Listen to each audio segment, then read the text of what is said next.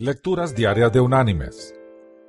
La lectura de hoy es de la primera carta del apóstol Juan, capítulo 5, versículo 20, que dice, Pero sabemos que el Hijo de Dios ha venido y nos ha dado entendimiento para conocer al que es verdadero. Y estamos en el verdadero, en su Hijo Jesucristo. Este es el verdadero Dios y la vida eterna. Y la reflexión de este día se llama Una disputa arreglada. Dos individuos discutían acaloradamente sobre la divinidad de Jesús, cuando de improviso uno de ellos, con toda la firmeza de su voz, dijo, Si Jesús era divino, la Biblia debía decirlo con toda claridad y de una manera explícita.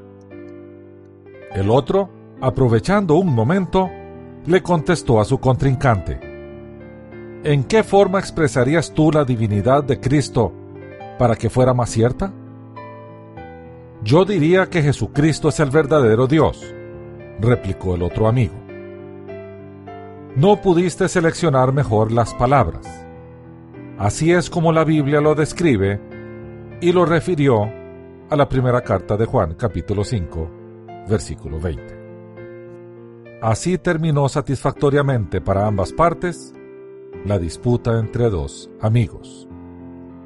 Ambos estuvieron de acuerdo en que Jesús es el Hijo Eterno encarnado en un ser humano. Es tan divino como el Padre y el Espíritu Santo. Un solo Dios, tres personas distintas con una misma sustancia. El concepto trinitario es un poco difícil de entender. Podemos hacer una burda comparación con un huevo. Un huevo tiene tres elementos, cáscara, yema y clara.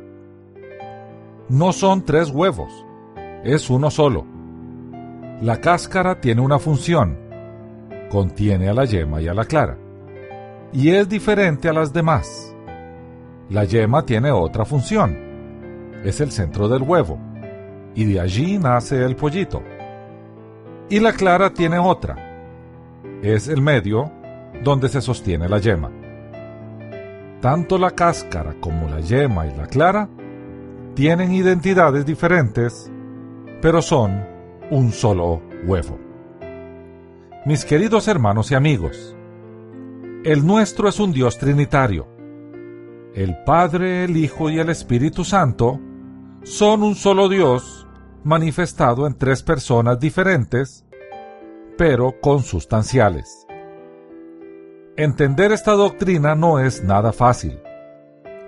El Padre ejerce su voluntad a través del Hijo en el Espíritu. Así, Padre, Hijo y Espíritu Santo, siendo tres personas, son un solo Dios a quien amamos, seguimos y obedecemos. Y es de quien recibimos amor, gracia y misericordia. Que Dios te bendiga.